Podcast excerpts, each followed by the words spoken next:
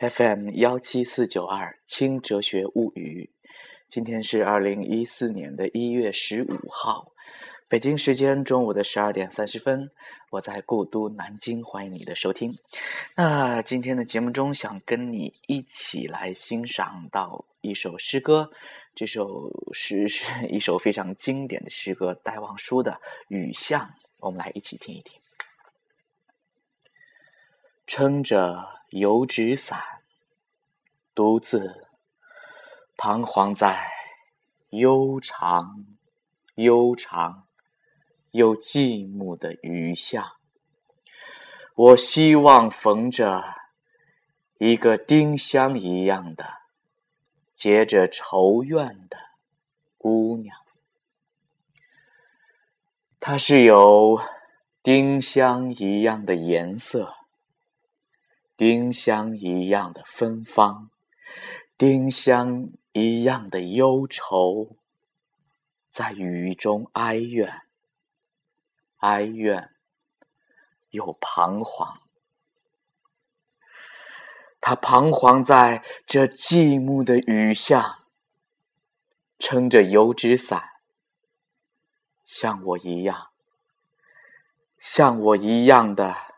默默赤触着，冷漠、凄清又惆怅。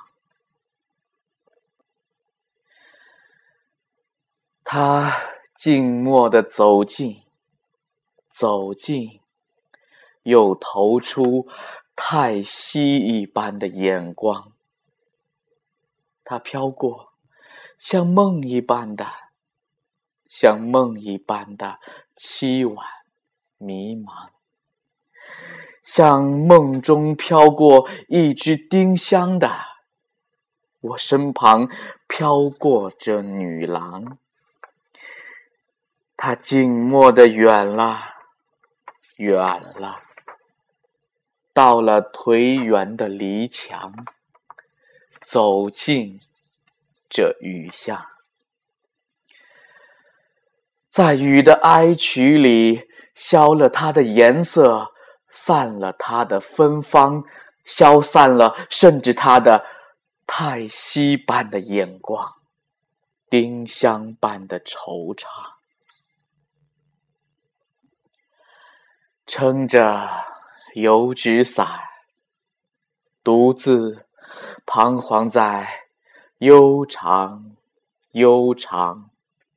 又寂寞的雨巷，我希望飘过一个丁香一样的结着愁怨的姑娘。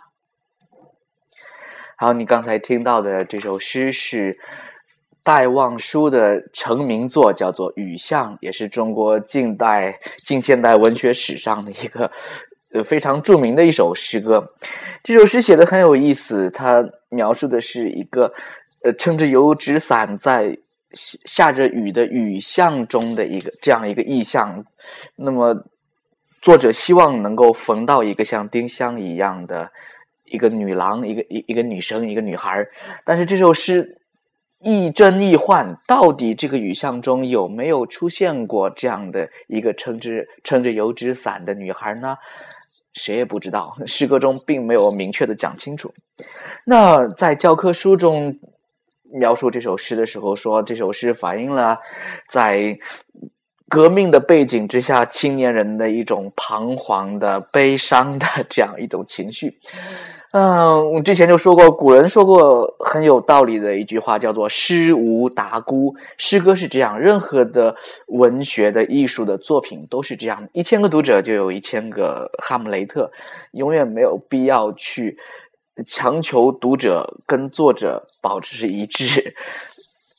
每一个作品，你都可以去有。自己的感受，比如说这首戴望舒的《雨巷》，你可以看作是反映的是当时那个时代人们的一种彷徨的心情，你也可以看作是一首爱情的诗歌，描述的是对爱情的向往、对爱情的彷徨和对爱情的失望。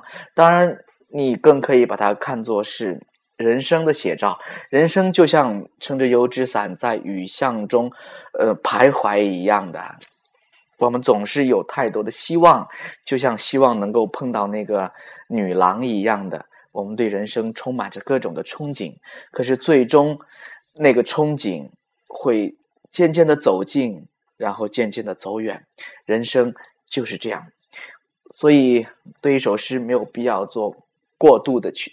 过度的一个解读，我想真正好的艺术的作品会给人的感觉是，你似乎心有所感，心有所动，甚至似乎你会你会汗毛倒竖，会觉得会觉得此中有真意。但是欲辨已忘言，你真正想要去说出一些什么东西的时候，你会发现，哦，no，我似乎又说不出来了。这才是艺术的最美的地方。